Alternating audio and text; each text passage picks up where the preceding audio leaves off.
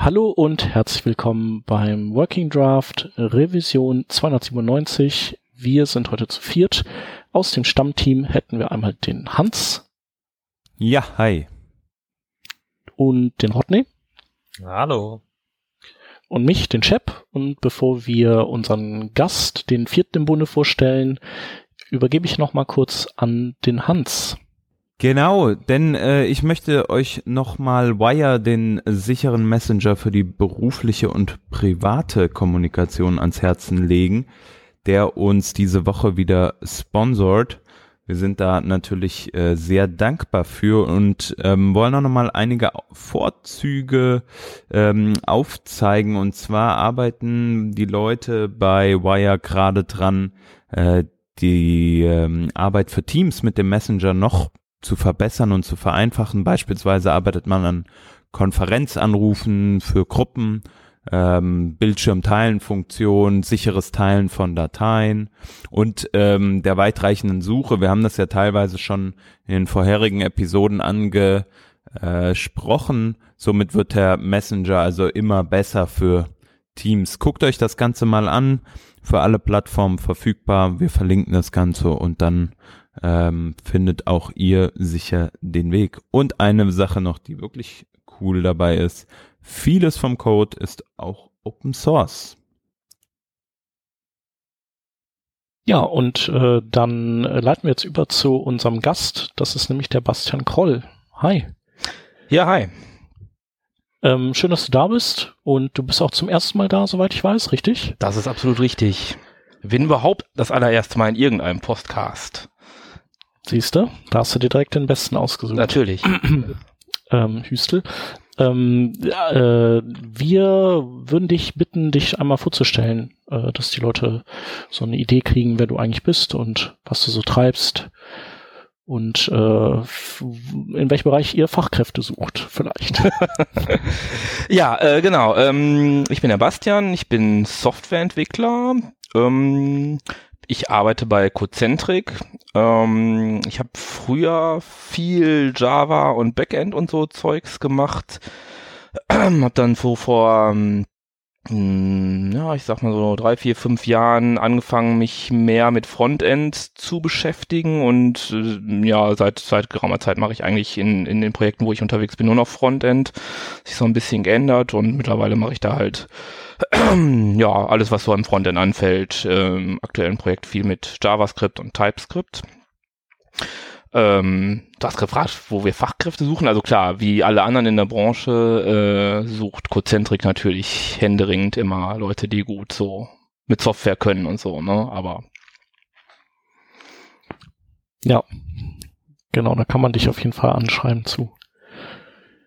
Und äh, genau, du äh, einfach Interesse halber, du sagtest, du machst jetzt Frontend und kommst der, aus der Java-Welt, bist du dann so, bist du dann mehr so nur JavaScript-mäßig im Frontend unterwegs oder machst du dann auch äh, HTML und CSS und so, dass du dir da, dass du da die alle Register ziehst oder? Ja, ja, nein, dann wenn dann das ganze Programm natürlich, also das eine oder das andere ist ja irgendwie witzlos.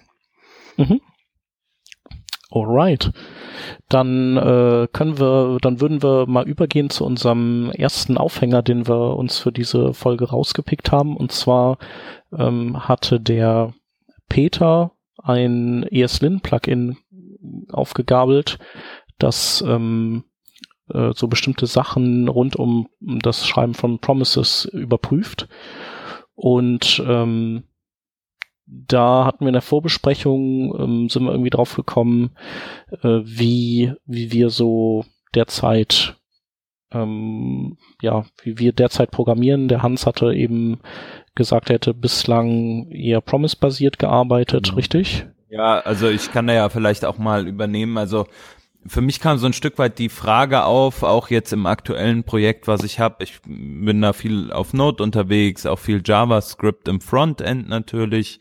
Ähm, und für mich ist es im Moment so der klare Weg, in Anführungsstrichen, äh, zu sagen, alles, was ich in JavaScript schreibe, was ich, was, was irgendwie entweder asynchroner Code ist oder auch Code, ähm, den ja, der so ein Stück weit so autark arbeitet, den baue ich eigentlich als äh, als Promise um oder baue ihn so, dass er als Promise arbeiten kann. Also diese komplette Callback-Geschichten versuche ich so gut es geht ähm, komplett äh, zu vermeiden. Und ähm, jetzt habe ich mich dann mal gefragt, wie machen das eigentlich andere, gerade weil ich diesen ganzen Hype um Reactive Programming und äh, diese Observer-Geschichten, den kriege ich zwar mit, aber da bin ich nicht so stark drin. Ähm, weshalb für mich die Frage auch aufkommt, was ist eigentlich gerade im Moment Best Practice? Wie machen es andere? Findet ihr das immer noch cool? Ähm, und da kamen wir dann auch mit, mit Rodney drauf, dass gerade er jetzt auch so ein, oder dass du ja auch so einen Umstieg gemacht hast, so von kompletter Promise-based Geschichte ähm, in, in eine Welt, die mehr, äh, sag ich mal, den Fokus auf Reactive legt, ne? Ja, aber bevor ich darauf äh, zu sprechen komme, wollte ich kurz darauf hinweisen, dass es natürlich äh, einen massiven Unterschied macht, was man eigentlich gerade äh, zu bewerkstelligen versucht. Also wenn man jetzt eine kleine Bibliothek schreibt, die irgendwas Asynchrones macht, äh, ganz klar Promises und nicht irgendwie große äh, Dependencies auf, aufhalsen. Ja, wenn ich irgendwas in Node mache, dann äh, sind das alles irgendwie Funktionen, die Promises zurückgeben. Ganz, ganz klar. Ähm, ich habe hier bei der Telekom die letzten zwei Jahre an einer Applikation gearbeitet, die Backbone Marinette basiert war und äh, eine extreme Promise-Suppe respektive Promise-Hölle wurde. Im Prinzip habe ich äh, Promise Chains gebaut, die von hier bis China gereicht haben. Und wenn man in so eine Situation kommt, dann, dann wird's echt übel mit dem, mit dem Verständnis, was passiert hier eigentlich, warum passiert hier gerade noch ein Update, wo doch der View eigentlich schon gar nicht mehr existiert. Ach ja, da war noch irgendwie eine Promise Chain, die nicht sauber abgebrochen wurde, weil, naja, abbrechen kann man so eine Promise ja nicht. Also theoretisch vielleicht, wenn dieses Cancel, Cancelable Promise äh, da mal durchkommt. Aber wie auch immer, äh, mit mit der Größe kommt das Problem. So, äh, vor einem Monat bin ich auf View umgestiegen, respektive ich habe die äh, Applikation, das das Applikationsteam äh, gewechselt. Die haben bereits äh, auf View angefangen gehabt und ich bin da dazu gestoßen, um meine äh, Promise-Suppen-Applikation in dieser Infrastruktur neu aufzuziehen. Äh, seit einem Monat fühle ich mich äh, wie, ein, wie ein Frischling, weil ich irgendwie, also echt jeden Scheiß nachgucken muss. Das ist Wahnsinn. Äh, aber das ist, das ist ein Unterschied wie Tag und Nacht. Also auf einmal äh, versteht man, was die Applikation hier eigentlich tut, tun soll. Sie tut nichts mehr irgendwann später, weil noch irgendwelche Promises rumfliegen ähm, dieses Function of State äh, Paradigma, das auch in der also React-Welt äh, der, der treibende Faktor ist, äh, das ist schon echt wahnsinnig gut. Das bedeutet aber nicht, dass wir jetzt keine Promises mehr einsetzen. Also irgendwelche HTTP-Requests, die gemacht werden, um Daten nachzuladen, die liefern nach wie vor ein Promise zurück. Der einzige Unterschied ist, äh, ein etwaiger Update von dem, was gerendert wird, passiert nicht mehr im äh, Then des Promise, sondern der setzt eigentlich nur noch irgendwelche Daten auf dem auf dem State äh, zurecht und dann geht das von dort aus weiter. Ja, also man hat das dann wieder entkoppelt. Äh, und das sieht eher nach einer Geschichte aus, die die auch skalieren kann. Genau. Das heißt, bei dir ist akut eigentlich eher so ein, ja, hauptsächlich äh, ja reactive und dann aber halt so da, wo es Sinn macht, ähm, auch Promises. Hast du schon mal außerhalb von ähm, von Vue.js mit äh, mit irgendwelchen ja Reactive Frameworks oder sag ich mal Event-driven gearbeitet oder so? Äh, direkt gearbeitet nicht, äh, ein bisschen experimentiert, ja, äh, viel drüber gelesen, auf jeden Fall. Also ich habe die Entstehungsgeschichte von, von React schon verfolgt, aber immer nur auf der ich konsumiere Blogposts-Ebene. Mhm. Also ich wusste, um was es geht, lange bevor ich das irgendwie tatsächlich auch eingesetzt habe, was jetzt aber nicht dazu geführt hat, dass ich hier äh, direkt mit äh, 100% äh, Gas geben eingestiegen bin. Ja. Muss ja. ja dann doch noch das Framework kennenlernen und so. Ich finde halt das, was du sagst, ne, mit einem Framework ist es halt schon einfach. Also React-Apps fühlen sich natürlich an, wenn du, äh, wenn du da so ähm, reaktiv vorgehst. Ähm, Gerade was, äh, was ein State-Handling und so weiter anbelangt, das ist meiner Meinung nach halt äh, da intuitiv. Ich weiß nicht warum. Für mich fühlt sich's einfach nur so an. Aber wenn ich, wenn ich das jetzt versuche in meine ähm, meine Standard-Applikation zu übertragen, dann ist es für mich immer irgendwie so, puh, ja, jetzt muss ich mir erstmal dieses Framework da oder irgendein Framework da reinholen. Aber ähm, wie mache ich das eigentlich genau? Und das war halt so bisher, ich glaube, das ist auch dann, wenn man es gemacht hat, relativ easy. Aber ich will halt nicht, nicht beispielsweise, ich will kein Vue.js oder ich will kein React.js jetzt direkt in meine Applikation haben, weil ich da gefühlt mir so viel Sachen ans Bein binde aber ja, ähm, ist wahrscheinlich mag, auch. Hans, mag das sein, dass du eher Webseiten baust? Ja, Shops, aber das ist ja äh, ist ja egal. Also ich meine, so ob eine, du einen so Checkout-Prozess baust, ist, das kann, das ist auch eine Applikation, ja. Ja, es ist vielleicht interaktiver als jetzt eine, eine Website, äh, eine, eine News-Seite, aber es ist halt immer noch das klassische, ich lade eine äh, Seite und navigiere dann weiter. Geschichte. Ja, ja. Sagen wir mal pauschal ja. Also es ist keine Frontend-Applikation. Etwas, was nach dem Laden nur noch äh, auf irgendwelche REST-Schnittstellen geht und was weiß ich, JSON lädt statt irgendwie HTML-Dokumente. Ich glaube, das ja. ist der, der, der feine Unterschied. Ich habe das nicht. Ne? Ich ich krieg kein HTML vom Server. Ich, das läuft entweder im Client oder halt gar nicht. Ähm, deswegen ist dieses Aufsetzen von einem React oder View auf eine bestehende Seite halt für mich kein, kein Thema gewesen. Ich habe auch keine Ahnung, wie gut das funktioniert. Hm. Gut, da äh, lässt sich ja dann auch, sage ich mal, also zum einen so, hm, also ich bekomme auch JSON zurück von der Schnittstelle und kein HTML. Ähm, ich finde, gute Applikationen sollten auch im Backend rendern. Äh, das sind aber jetzt andere Diskussionen, die wir da aufmachen würden. Von daher lass uns das, das Thema lieber nicht tiefer ähm, begutachten, sondern lass uns lieber vielleicht nochmal auf die Tatsache eingehen, ähm, was, ähm, was denn, also wie denn React eigentlich sich zum Thema Elm verhält, weil das wäre wär nochmal so ein Versuch der Überleitung zum nächsten Thema. Vielleicht, vielleicht lassen wir, äh, gehen wir das anders an und erklären erstmal, was Elm ist, respektive lassen uns erklären, was Elm ist, denn ich persönlich habe abseits vom Begutachten der Webseite vor drei Minuten äh, keine Ahnung.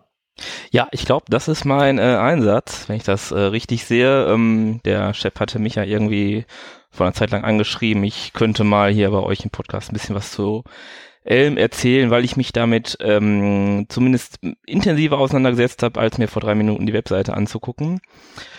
Ähm, wie Elm sich zu React verhält, äh, da können wir vielleicht später noch drauf eingehen. Was, was Elm überhaupt ist, das kann ich bestimmt ganz kurz mal erklären.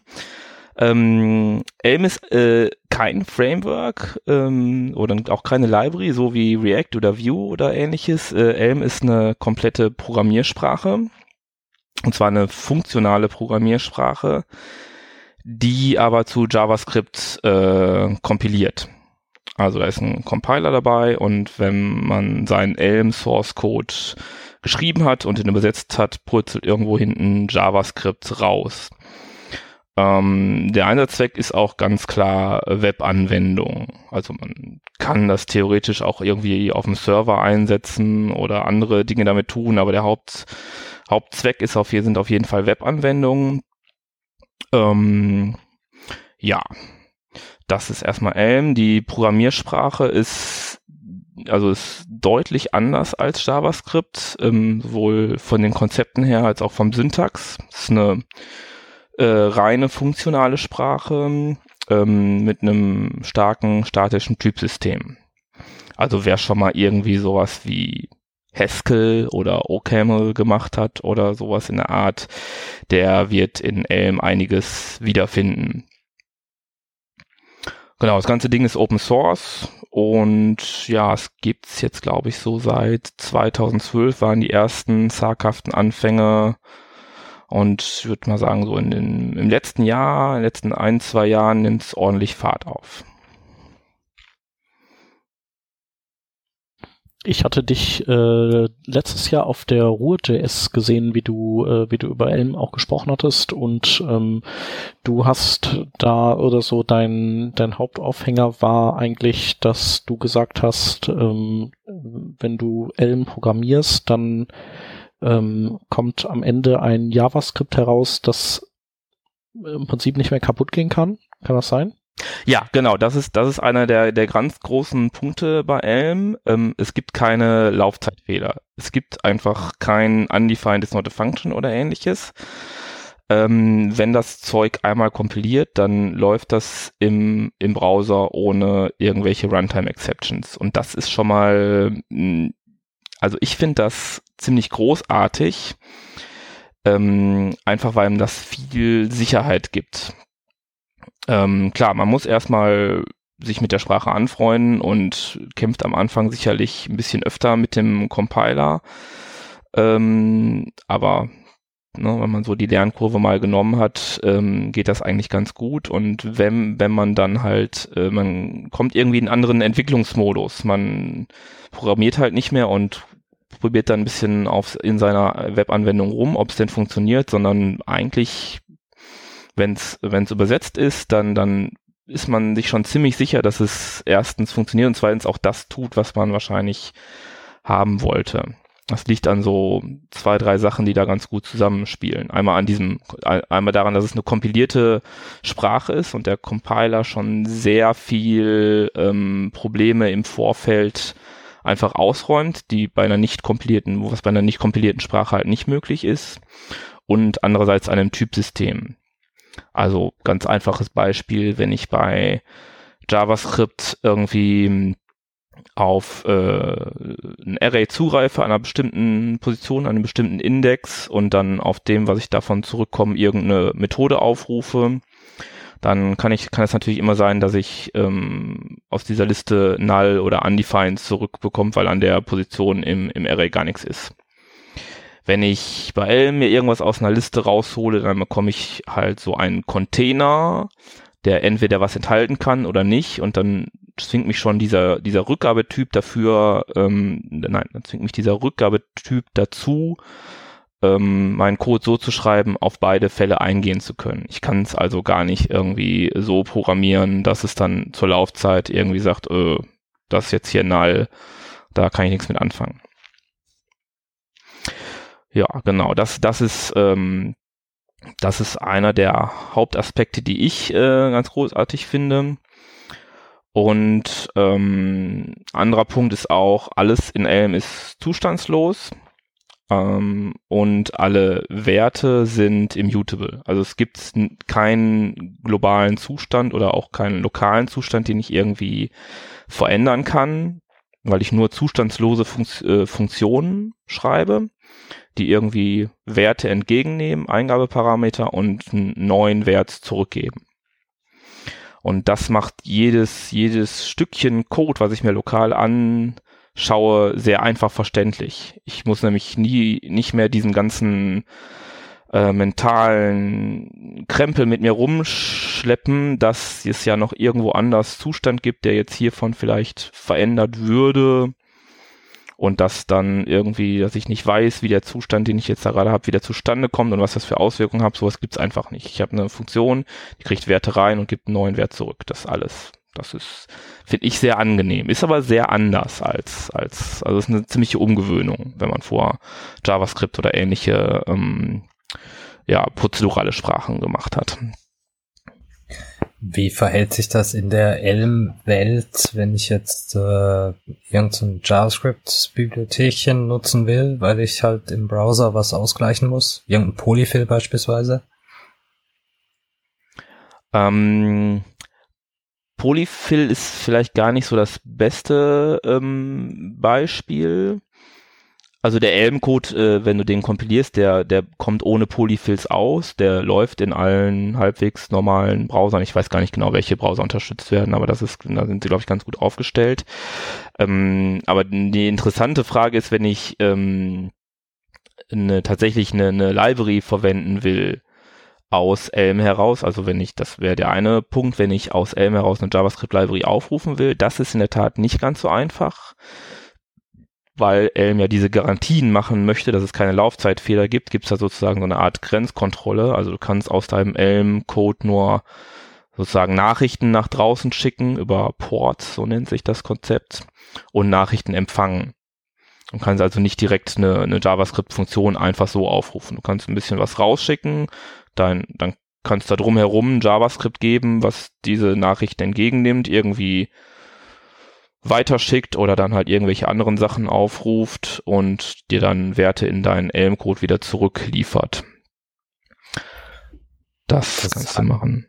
Das heißt also für, für alle Third-Party-Geschichten äh, müsste ich nochmal irgendwie Glue-Code schreiben.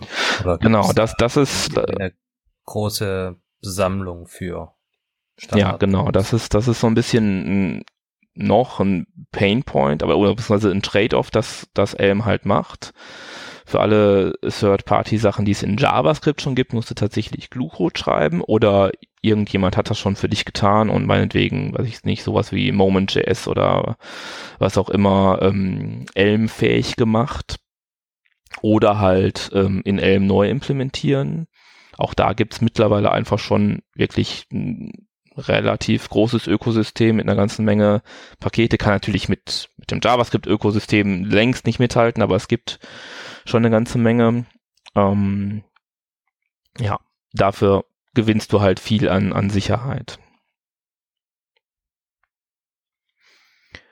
Und vielleicht der, der andere Aspekt, äh, wenn wir schon beim Thema Integration mit, mit dem Rest der Welt sind. Also du musst ähm, du kannst Elm mit Elm Single Page Applications schreiben, so dass deine komplette Seite von Elm kontrolliert wird. Das, das geht durchaus.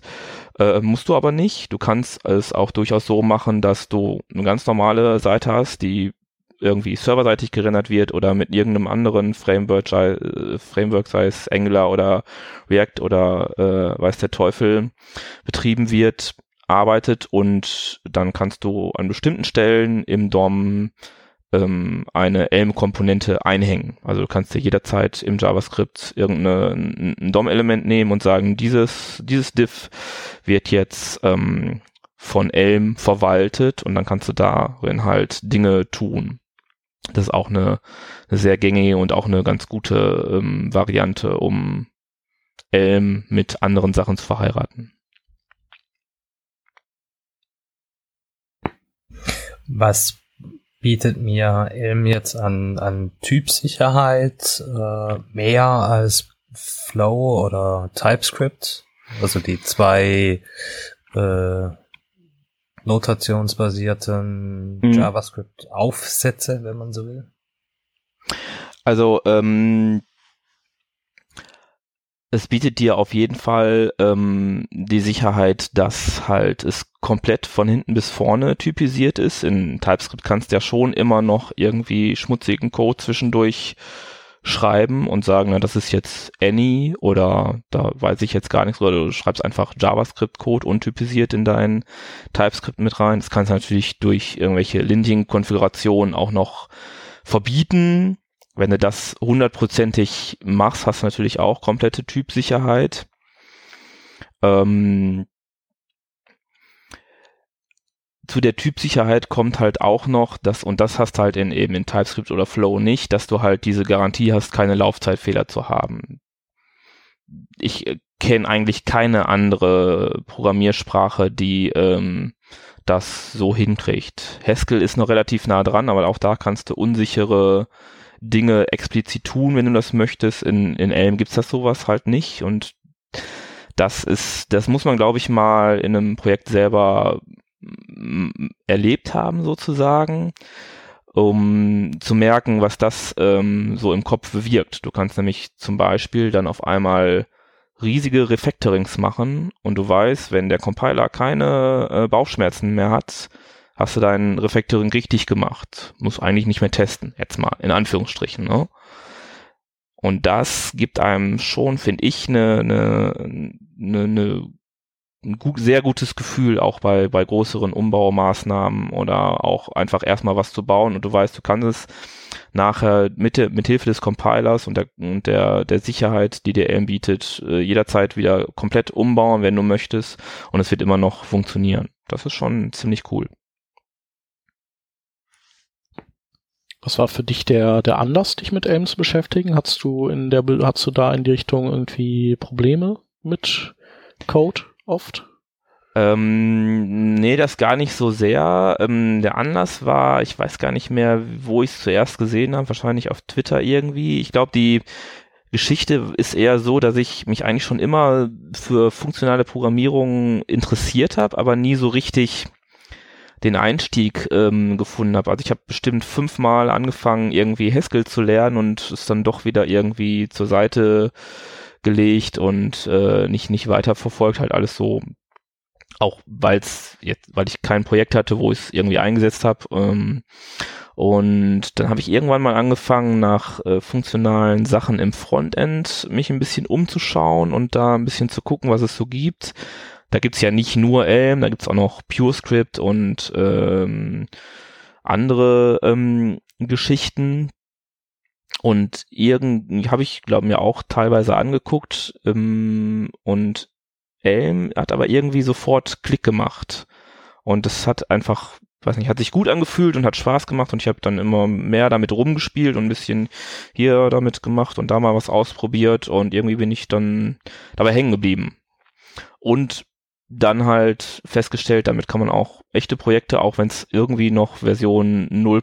sonst was ist, kann man echte Projekte schon durchaus machen. Okay. Wenn, das, wenn, wenn du sagst, das ist noch Version 0. irgendwas, wie ist da die äh, API-Stabilität? Ja, also ähm, es tut sich immer noch mal was. Ähm, also auch bei den letzten beiden Updates gab es Breaking Changes. Auch genau deshalb ist die Null halt noch vorne, weil weil die Leute, die hinter Elm stehen, sich das auch noch so ein bisschen auf, offen halten wollen, dass es noch nicht die finale 1-0 ist. Ähm, aber es ist sehr überschaubar. Also ich würde mal behaupten, es ähm, ist wäre trotzdem bei den, auch bei den letzten drei Updates kein Problem gewesen, eine größere Applikation zu migrieren. Es gibt sogar Tool-Unterstützung dann für die Migration, also die irgendwie eine 0.16 Elm-App nimmt und dann im Prinzip schon eine 0.17 App daraus macht, ohne dass du viel händisch tun musst. Und das, was dann noch nicht richtig geupdatet ist, nach, wenn du das Tool hast drüber laufen lassen, das sagt dir halt wieder der Compiler. Und das muss dann halt einmal abarbeiten und dann bist du durch. Von daher braucht man, ja, es ist, tut sich noch was in der API, aber man braucht da keine Angst äh, davor zu haben, dass man irgendwie jetzt viel Arbeit investiert und die dann komplett für die Katz ist nach dem nächsten Update. Äh, Shep, wie ist denn da deine Erfahrung in der Angular-Welt? Damit spielst du doch des Öfteren mal rum. Äh, ja, aber der Angular hat ja damit äh, gar nichts irgendwie am Hut eigentlich. Also, also ich weiß nicht, ob man Angular vergleichen könnte mit Elm. Also nee, außer dass jetzt von der Stabilität, was was Updates angeht. Ach so, ähm, da ja, da das war eigentlich äh, relativ stabil, bis die eben jetzt die C2er-Version rausgebracht haben. Da ist ja dann so ein bisschen, äh, da gab's ja so ein bisschen sag mal, Aufregung, weil die so ein paar Breaking Changes gemacht haben, aber ich, äh, ja, das haben die, glaube ich, jetzt auch wieder so langsam in den Griff gekriegt. Also, glaube ich, ist in Ordnung. Aber ich äh, muss auch sagen, ich, dass ich mich jetzt mit Angular 2 Plus auch gar nicht so viel beschäftige mehr. Ähm, und auch eher so mich äh, dann an View halten würde oder sowas. Was ja dann wirklich auch wieder nicht vergleichbar ist, weil es ja nur die View-Layer ist und den Rest, da musst du dich selbst drum kümmern. Ich glaube, der, der, der Change von Angular 1 zu 2 war schon enorm. Ich glaube, also ich habe ich habe auch selber kein Projekt selber migriert, aber ich habe von vielen gehört, dass du dann im Prinzip die Anwendung in Anführungsstrichen auch komplett neu schreiben kannst, wenn du oder einfach dann auf ein ganz anderes Framework wechseln kannst, wenn du diese dieses Update mitmachen möchtest. Weiß nicht, ob Ja, genau, also so muss man das ja auch mental irgendwie für mhm. sich wegsortieren, dass Angular 1 und was danach kommt, eigentlich nicht mehr viel miteinander zu tun hat. Aber ich glaube, sie haben daraus gelernt ne, und machen jetzt halt ja öfter Major Releases. Ich glaube, sind jetzt bei vier schon oder irgendwie mhm. was und halt sind nicht mehr irgendwie fünf Jahre auf dem gleichen Major Release. Das ist ja auch ein Weg, vielleicht öfter kleinere Breaking Changes, wo man dann aber immer jeweils mit ähm, ziehen kann mit seiner Code. Ja. Ja.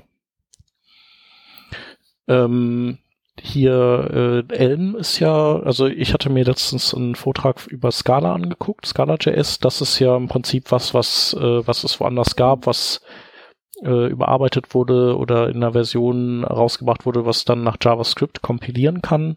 Bei Elm ist das ja überhaupt nicht der Fall. Das ist ja wirklich direkt für zum Web-Apps bauen entwickelt worden und bringt ja auch eine eigene View-Layer, die auch noch DOM-Diffing kann und so das, was man heutzutage so alles braucht, mit. Also das ist jetzt, äh, das gibt keine anderen Targets, die man damit programmieren kann, richtig? Weil ich mir gerade auch den, den Quelltext angucke und der ist auch sehr abgefahren.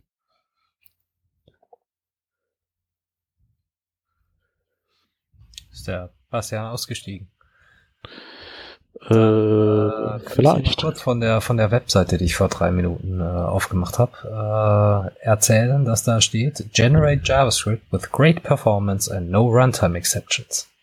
Also von anderen Sprachen ist hier nicht die Rede. Das scheint schon mhm. im Prinzip ein ein besseres äh, CoffeeScript zu sein. Entschuldigung, mhm. als ich jetzt irgendjemand zu nahe getreten bin aus der M-Welt oder der CoffeeScript-Welt. Ja. Ja. Ja, also das ähm, bessere CoffeeScript würde ich jetzt sagen, ist, ist arg verkürzt, aber es ähm, stimmt schon, es gab vorher keine anderen Sprachen. Es ist ähm, tatsächlich komplett für Webentwicklung neu entwickelt worden, die Sprache. Du hattest gerade noch gesagt, äh, andere Targets, das hatte ich eben schon mal ganz kurz angeschnitten. Also du kannst es mittlerweile auch auf dem Server einsetzen, wobei ich glaube, das tun nicht sehr viele Leute. Vielleicht mal ein kleines Utility, wenn man sowieso schon irgendwie ein Elm-Projekt hat, dann noch ein bisschen Tooling vielleicht in Elm zu schreiben. Das also so, wie man halt im JavaScript-Projekt auch mal irgendwie Node.js-basiertes Tooling irgendwie am Start hat. Ähm, was es auch gibt, ist, ähm, aber das ist glaube ich noch ziemlich experimentell, damit native mobile Applikationen zu schreiben, irgendwie Elm auf Basis mit zusammen mit React Native irgendwie machen mhm. Leute. Ähm, ich weiß aber nicht, wie, wie weit das gedient ist. Ich glaube, das ist noch, ist noch nicht so richtig produktionsreif. Wenn du jetzt sagst, Elm auf dem Server einsetzen, dann meinst du damit aber auch äh, ein JavaScript-Kompilat in Node laufen lassen? Ja, ja, ja, ja, genau. Also okay. das wird jetzt nicht irgendwie in, weiß nicht, Assembler oder so oder äh, was kompliziert. Das gibt es, glaube ich, noch nicht. Nee. Und ähm, was, also du programmierst du noch in, in, in Elm auch äh, so in deinen täglichen Projekten und so? Ähm, nicht so richtig. Also im Kundenprojekt habe ich bisher noch nicht geschafft, das reinzuschmuggeln. Das habe ich natürlich auf jeden Fall noch vor, das irgendwo mal äh, sinnvoll einzusetzen. Also im Moment bin ich in einem Projekt, das ist eine sehr große Angular 1 Anwendung da wäre wahrscheinlich der Mehrwert da jetzt irgendwie eine kleine Komponente in Elm zu machen, wäre wahrscheinlich nicht so groß. Okay. Das muss man, muss man sich dann mal überlegen. Ähm, ich habe zwei andere Projekte, die ich so nebenbei mache, die auch sozusagen so eine Art schon Produktivbetrieb äh, haben. Ähm, aber das sind halt so nebenbei Projekte. Ähm, das eine davon ist übrigens, das muss man hier mal kurz als kleinen Werbeblock erwähnen, ist die Seite elmlang.de, also elm-lang.de, die so ein bisschen das versucht, was ähm, andere Leute schon mit AngularJS.de und React.js.de gemacht haben, als so ein bisschen Community Hub für die deutsche, noch recht kleine, aber feine Elm-Community zu sein, also wo sich Leute einfach ein bisschen vernetzen können. Das ist natürlich dann in Elm programmiert, das wäre sonst irgendwie auch albern. Ähm, ja, genau.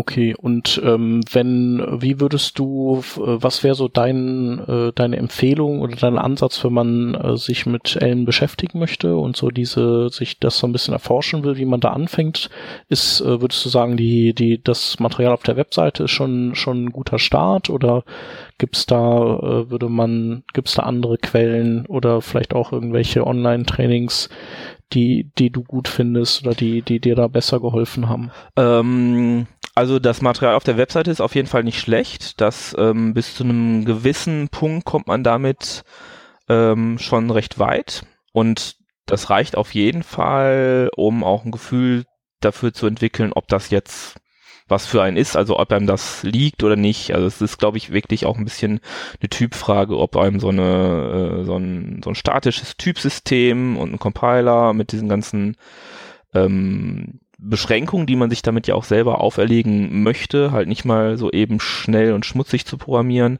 weil das ähm, liegt, muss man da, kann man damit schon mal ganz gut gucken. Ähm, ansonsten habe ich mir dann auch irgendwann mal diese ähm, äh, von, wie heißen die, Pragmatic Studio, glaube ich, die machen auch so Ruby-Kurse und Rails-Kurse und sowas. Das kostet ein bisschen was, aber die sind tatsächlich nicht schlecht. Von denen gibt's auch ein paar ähm, äh, Sachen zu Elm, die auf jeden Fall äh, ihr Geld wert sind, würde ich sagen, ohne jetzt Werbung machen zu wollen. Und ein Buch ist auch, glaube ich, gerade in der Mache, Elm in Action, ein Manning-Buch. Ähm, Habe ich auch schon mal reingeguckt. Das äh, gibt auch schon ein paar Kapitel online zu lesen.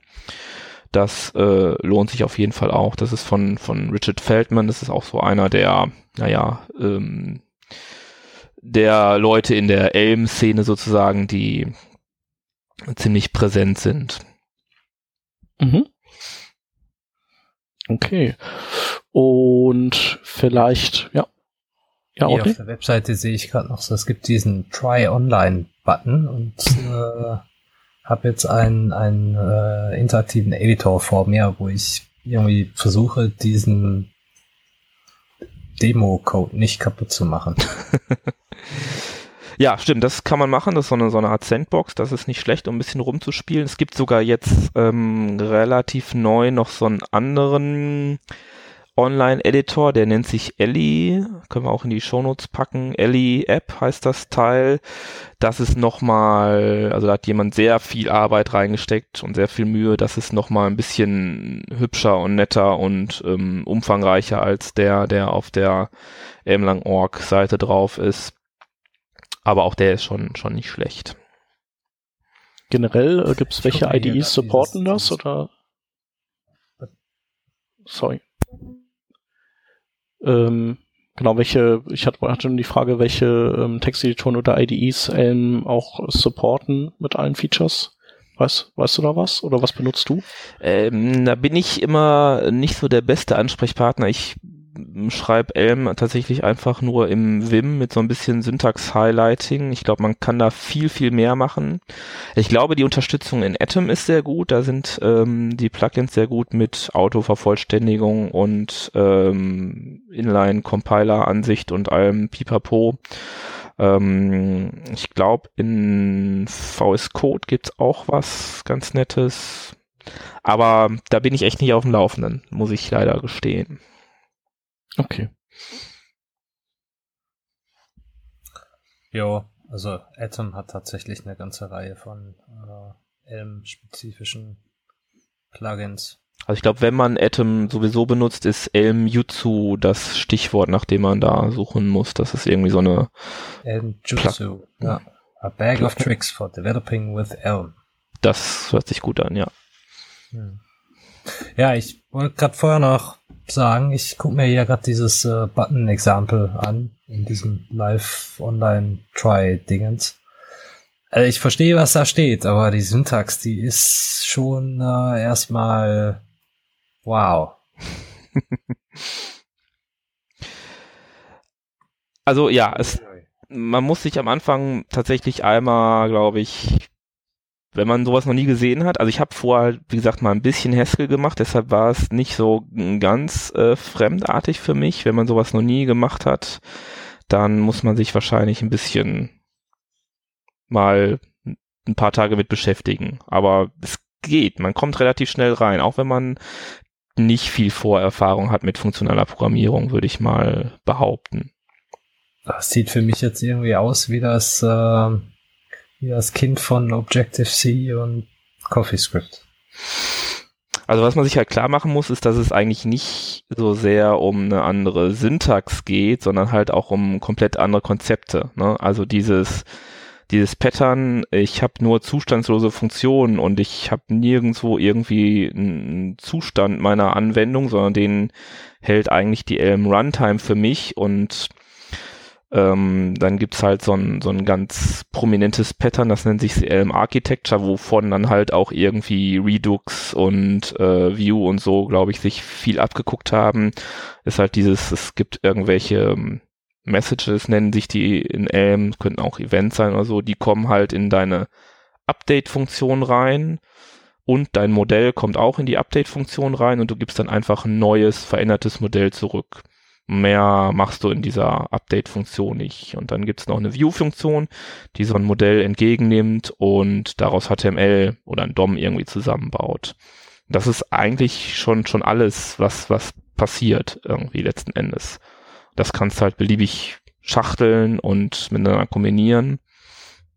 Das ist halt ähm, auch von den Konzepten durchaus anders als irgendwelche JavaScript-Frameworks. Ja, also wenn man jetzt von, von Vue schon mal was gehört hat oder React, dann äh, kommt einem das auf jeden Fall sehr bekannt vor. Mhm. Also deswegen meine ich, ich, ich verstehe, was hier steht, auch wenn ich äh, mit den ganzen Klammern erstmal noch nicht so ganz zurande komme.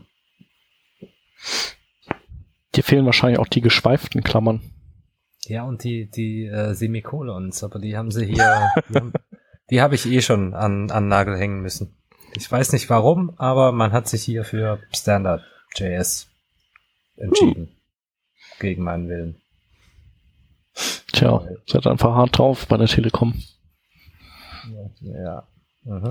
Oder so ähnlich. Mit dem eben erwähnten äh, Redux und auch jetzt, wo wir wieder über die Frontend-Frameworks reden, sind wir ja wieder so ein bisschen beim Thema vom Anfang auch, äh, Reactive Programming. Und da war ja meine Eingangsfrage, ähm, was denn Elm damit zu tun hat. Und jetzt haben wir praktisch die Antwort. Also Elm hat so einige der Konzepte, äh, die dann später in der JavaScript-Welt anhand von Redux beispielsweise aufgegriffen werden und ähm, dann sozusagen, wie du das dargestellt hast, ähm, in einer Funktion, die einfach nur einen State updatet und das war dann praktisch äh, und dieser State, der steht dann wiederum anderen Funktionen zur Verfügung.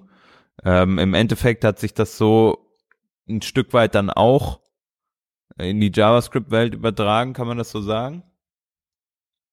Ich glaube, das kann man ziemlich gut so sagen, ja. Ähm, wobei ich gestehen muss, dass ähm, also die Frage kommt häufig im Zusammenhang mit Elm. Ähm, ich habe leider noch wirklich nie irgendwas Ernsthaftes mit React oder Redux oder so gemacht, deshalb fällt mir der Vergleich von der anderen Seite schwer, aber man hört immer wieder, dass äh, da viele Sachen sehr ähnlich sind. Ich glaube, ich steht auch irgendwo auf der Redux äh, Homepage sogar noch drauf, dass äh, das irgendwie so eine der ersten Inspirationen war für, für die Library. Das ist bei Vue ähnlich. Die referenzieren auch Elm als Inspirationsquelle. Dann muss ja was dran sein. Wobei ich mich frage, ob Elm diese Konzepte tatsächlich irgendwie äh, in Anführungszeichen erfunden hat oder die auch nur irgendwo vor Jahrzehnten mal verloren gegangen sind. Nee, erfunden haben sie die sicherlich nicht. Also am ganz am Anfang war äh, der Slogan bei Elm auch noch Functional Reactive Programming. Das Reactive ist mittlerweile so ein bisschen raus. Ähm, also es war ähm, in vorherigen Elm-Versionen war man näher dran an dem Reactive. Da gab es so ein Konzept, das nannte sich Signals, auf dem man, also man konnte dann mit diesen Signals, die im Prinzip so ein Stream von Events waren, Dinge tun. Das ist mittlerweile rausgeflogen, mm, weil äh, der Evan, also der hinter Elm steht, äh, sagt, ähm, eigentlich sein Hauptziel ist eigentlich Webanwendungen und funktionale Programmierung sehr zugänglich zu machen. Also, dass es halt Leute gut und einfach lernen können. Und man kann diese Konzepte halt ein bisschen verstecken, ist immer noch, die Konzepte sind immer noch genauso mächtig wie vor, man ist nur nicht mehr so ganz nah dran und es ist einfacher zu verstehen. Deshalb sind die rausgeflogen. Ähm, aber reaktive einen reaktiven Code zu schreiben, hat Elm nicht erfunden. Klar, das gab es auch vor schon. Ähm, ich denke, es ist einfach in den letzten Jahren populärer geworden, weil halt immer mehr Leute darauf aufmerksam werden und merken, naja, man kann Anwendungen, wo es komplexe Abhängigkeiten zwischen den Zuständen gibt und aus verschiedenen Quellen sich der, der Zustand der Anwendung irgendwie ändern kann, dass sich das mit diesen reaktiven Mustern einfach besser handhaben lässt. Ich glaube, das ist der springende Punkt. Ich glaube, geben tut's die Sachen wie fast alles in unserer Branche schon ewig. Und wie immer schafft es das Frontend, alles als neu zu verkaufen. ja. Ähm, vielleicht abschließend noch äh, und äh, zur Frage neu, was gibt's gibt's noch, äh, was sind so die Entwicklungen, die noch kommen bei Elm? Gibt's da, weißt du da was? Ähm, Nee, da bin ich gerade, weiß ich nicht. Also ähm, im Moment ist die Version 0.18, wie gesagt, am Start. Ich weiß gar nicht genau, was alles in der 0.19 drin sein wird. Kann ich dir nicht sagen. Okay, aber es gibt jetzt keine irgendwie so noch so großen Feature-Blöcke, die, die halt äh, erstmal noch erklommen werden müssen, also um dann den einzelnen Stempel drauf zu machen. Das ist also einfach nur viel so Polishing und dann irgendwann wird's die Einser dann sein. Das denke ich. Also die, ähm, die Leute hinter ihm sind da auch einfach sehr geduldig, also geduldiger als vielleicht auch der Rest der Community. Ich glaube, viele hätten einfach schon gerne schon die 1.0 gesehen, um auch einfach sagen zu können, so, das ist jetzt ähm, wirklich, wirklich stabil und produktionsreif und so Sachen, die man halt so äh, emotional mit so einer 1-0 verbindet. Die, der Evan möchte sich das halt gerne lange auf, äh, offen halten, um auch wirklich die allerbeste API für alle Aspekte irgendwie finden zu können. Finde ich eigentlich auch nicht schlecht den Ansatz. Man kann halt auch schon jetzt gut damit arbeiten.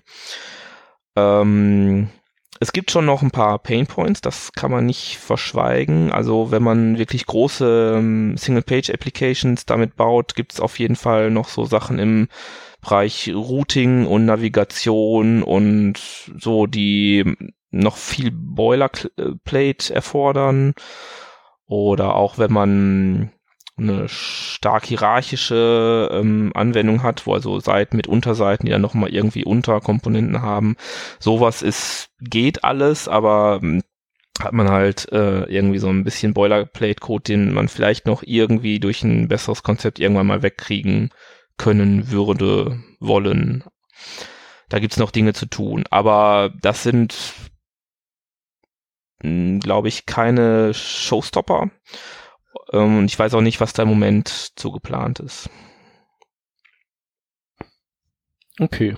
Also, aber man kann auf jeden Fall sagen, äh, wenn man, also, was auf jeden Fall geht, ist so sehr codelastige Sachen und vielleicht auch eben diese Server-Side-Geschichten. Da würde es sich ja auch einfach für anbieten, weil du da den, den Kram ja im Prinzip nicht unbedingt brauchst, ne? Ich weiß gar nicht, ob, ob sich für serverseitig wirklich so. Achso, du meinst äh, serverseitig gerendert und dann äh, so ein bisschen mit Elm anreichern. Ja, das, genau, das geht auf jeden Fall. Ja, ja. Achso, nee, ich meinte oder? tatsächlich, dass du Elben schreibst, einfach weil's, weil du weißt, dass es einfach bombensicher ist und dann kompilierst du dir dann eben deinen Node-Code daraus. Wie gesagt, das ist nicht der Haupteinsatzzweck. Ich glaube, dass kannst du machen, wenn du Spaß dran hast, ähm, aber es ist auf jeden Fall auch für, für Webanwendungen völlig Einsatzbereich. Es gibt halt auch äh, schon durchaus Firmen, die das im großen Stil produktiv einsetzen. Es sind noch wenige, aber es gibt sie. Also No Red Ink zum Beispiel ist da eine ganz große äh, Sache. Die machen sehr viel mit Elm. Die machen so ähm, Lernsoftware, also für, also in Amerika halt irgendwie für Grammatiktraining und Mathe-Training und so. Und die sind von der Zeit lang auf Elm umgestiegen und schwärmen sehr davon, auch in einer größeren Codebasis das produktiv zu tun. Ja, ich hatte auch gelesen, Pivotal Tracker nutzt das auch. Ja, hatte ich gerade auf der Seite gesehen. Genau, ist relativ neu, ja. Alright. Ja, dann sagen wir vielen Dank und äh, würden äh, das Thema schließen mit der Anmerkung, dass äh, wenn Hörer noch Fragen haben, gerne bei uns kommentieren und wir pingen dich dann an, dass, äh, dass du das mitbekommst oder wahlweise dich einfach mal auf Twitter anschreiben, ne? Ja, immer gerne, klar. Genau, deinen Twitter-Account werden wir auch in den Show Notes verlinken, wie immer. Ja. Und genau, damit können wir zu den Links kommen und ähm, wollen da gerne äh, das Plugin für ESLint, ähm, das so ein bisschen Unterstützung gibt, wenn man Promises implementiert, was wir bereits am Anfang der Sendung erwähnt haben, verlinken. Ähm, wie gesagt, ein Standard ESLint Plugin, damit auch äh, das richtige Catch zur richtigen Zeit gesetzt wird und ähm, man die Standardsyntax einhält mit ein paar guten ähm, Guidelines, die, die da bereits vorgegeben werden vom Plugin.